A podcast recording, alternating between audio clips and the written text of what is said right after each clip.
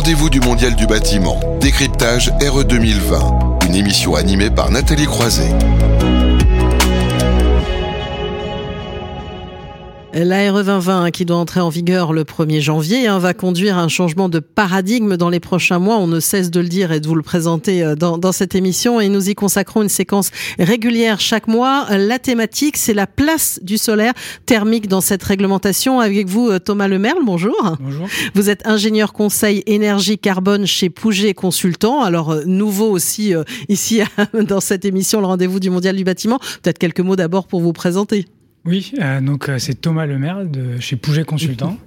Euh, je travaille en tant qu'ingénieur conseil énergie carbone et ça fait maintenant deux ans que je travaille sur la RE 2020. Voilà, et euh, Pouget Consultant qui est évidemment très engagé globalement sur tous ces sujets de transition écologique dont on parle, c'est ça, oui, voilà, ça Voilà. Alors on va euh, en voir un peu plus avec vous sur le solaire thermique, qui est une. Euh, vous appuyez en fait sur une étude que vous avez réalisée pour Enerplan, hein, c'est bien ça? Oui, voilà, c'est ça, une étude qu'on a réalisée cette année avec mm Enerplan. Voilà, Enerplan qui rassemble, on va dire, tous les acteurs du solaire et qui ont envie de montrer plus que jamais, souvent, enfin, un peu de lobbying hein, pour tout dire, pour montrer aussi que le solaire a sa place. Alors justement, comment se positionne le solaire thermique en, logement collectif tout d'abord euh, juste avant, je vais faire un petit rappel sur le solaire thermique. Oui, c'est bien de le préciser ah. parce que pour certains, il y a des confusions entre photovoltaïque et thermique, c'est vrai. Mm. Donc le solaire thermique, c'est pour faire euh, principalement de l'eau chaude, mm. sanitaire, mm.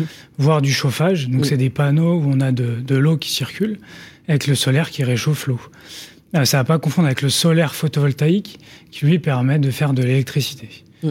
Et souvent, il y a des euh, panneaux qui font les deux quand même aussi. Voilà, c'est pour ça que ça peut, ça peut, ça peut ne pas aider. Mais là, ici, on va se concentrer plutôt sur le solaire thermique. Voilà, sur la question de la chaleur, qui est une question cruciale. En fait, on n'en parle pas beaucoup en, France, hein, mais, mais c'est aussi un gros point, euh, notamment ben, pour les émissions de gaz à effet de serre. Hein. Oui, voilà. Et puis, il y a des, des, belles solutions qui permettent de, de diminuer l'empreinte carbone des, des bâtiments. Voilà. Donc, alors, comment ça se positionne euh, dans les logements collectifs euh, Du coup, en logement collectif, en 2022, il va pas y avoir de chamboulement du positionnement des solutions. Mhm. Euh, ça va être sûrement comme en RT 2012 avec une majorité de projets en gaz. Mhm.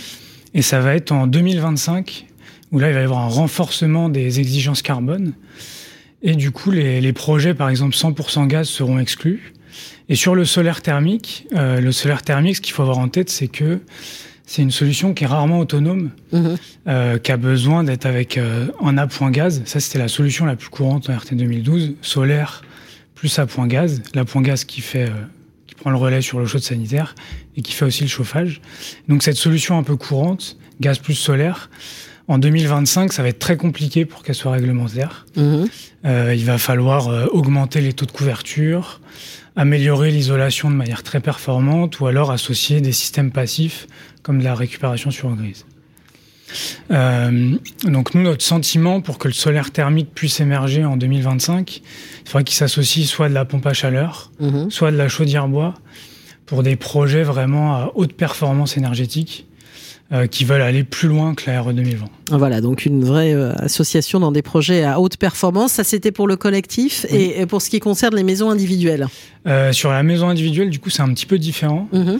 les exigences carbone, elles vont être fortes dès 2022. Mhm. donc dès 2022, faire du 100% gaz, ce sera pas possible. Et faire du gaz avec du solaire, pareil, ce sera pas possible. Mhm. donc la solution la plus courante, ça pourrait être pour le solaire avec une solution composite. Mhm. On a un poêle à bois dans le salon qui fait le chauffage, euh, des panneaux rayonnants électriques d'appoint dans les chambres, et puis le solaire thermique qui fait l'eau chaude sanitaire. D'accord. Donc ça, c'est la solution qui pourrait être la plus courante en solaire thermique. Et qui ferait pas des coûts supplémentaires quand même Parce qu'on a l'impression de mettre plusieurs installations là. On se pose la... Je me pose la question en novice. Oui. Mais c'est la solution, nous, qui nous paraît être la, mhm. La meilleure d'un point de vue technico-économique pour le solaire thermique. D'accord, et écologique aussi, puisque c'est cet enjeu-là qu'il y a derrière, d'accord euh, Ou alors il y a une autre solution aussi, c'est ça c'est ça. Mm. Du coup, comme en logement collectif, il faudrait associer du solaire thermique, soit une pompe à chaleur, soit une chaudière bois. Mm-hmm. Mais comme en logement collectif, en fait, la pompe à chaleur et la chaudière bois, elles n'ont pas besoin du solaire pour être réglementaires. Mm-hmm. Donc c'est pour des projets qui veulent être vraiment à très haute performance euh, qu'on irait mettre du solaire thermique pour aller vraiment plus loin que la RE 2020 se préparer peut-être à la RE 2030. Voilà, donc d'après ce que je vous, ai, euh, je vous me dites, il faut viser toujours plus loin que la RE 2020. Donc on, on, sent bien qu'il y a peut-être une place qui n'est peut-être pas si importante que ça pour, pour ce solaire thermique. Alors est-ce qu'il reste des points justement à améliorer, à fiabiliser dans le moteur euh, de, de calcul de cette réglementation? Euh, Oui, là il y a une solution, je vous en ai pas parlé, mmh. parce que pour l'instant elle n'est pas très bien valorisée, en tout cas mmh. l'étude qu'on a fait. Euh, il y a des petits points encore qui restent à améliorer sur le moteur de calcul. Et puis la solution, c'est du solaire combiné. Mhm. Donc c'est les panneaux solaires, faudrait à la fois le chauffage et l'eau chaude sanitaire. Mhm. Mais ça, cette solution, des tests qu'on a pu faire, elle n'est pas très bien valorisée. Il y a peut-être des petits bugs encore. Euh, donc ça, on trouve ça dommage parce que cette solution est très intéressante, mais difficile à valoriser. À valoriser, mhm. euh, ensuite, on a pas mal d'autres petits points à améliorer à chaque fois sur le moteur de calcul mais qui, qui cumulés peuvent être assez importants.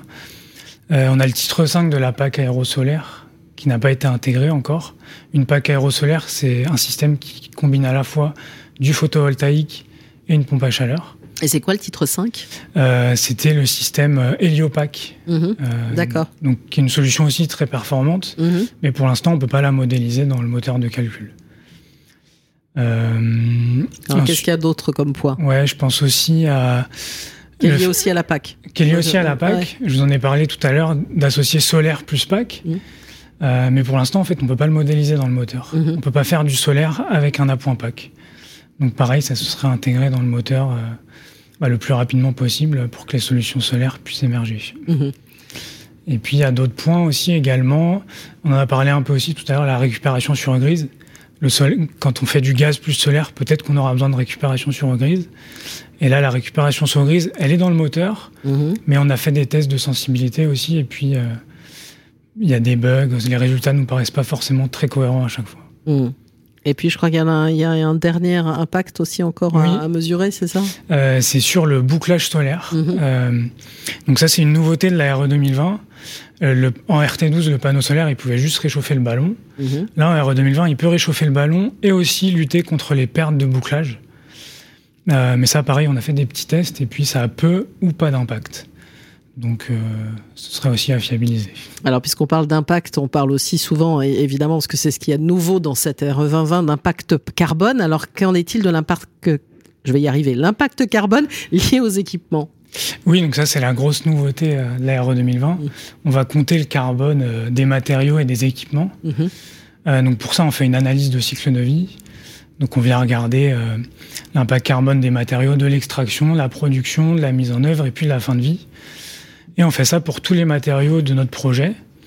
Donc avec l'expérimentation E plus et moins, ça fait déjà 5 ans qu'on a l'habitude de le faire sur euh, les lots architecturaux, mhm. donc le gros œuvre et le second œuvre. Et en RE 2020, la nouveauté, c'est qu'on va le faire aussi sur les lots CVC. Mhm. Euh, donc sur les lots fluides. Et ça, ben, on l'a jamais fait en E plus et moins, donc on commence à le faire. Mais le gros problème actuellement, c'est qu'on a un manque de données fiables. Mhm. Euh, on n'a pas beaucoup de données. C'est ce qu'on appelle les PEP. Oui. Les profils. Quand on a parlé aussi ici déjà, il y a les FDES et les PEP, donc on sait bien et tout. FDES, c'est pour les matériaux, PEP, c'est pour les, les équipements. Mhm.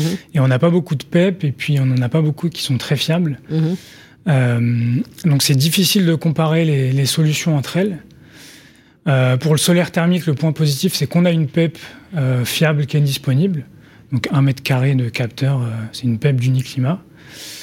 Mais pour pas mal de systèmes, je pense aux pompes à chaleur, aux mmh. ballons de stockage ECS, aux packs aérosolaires, on n'a pas de PEP fiable disponible.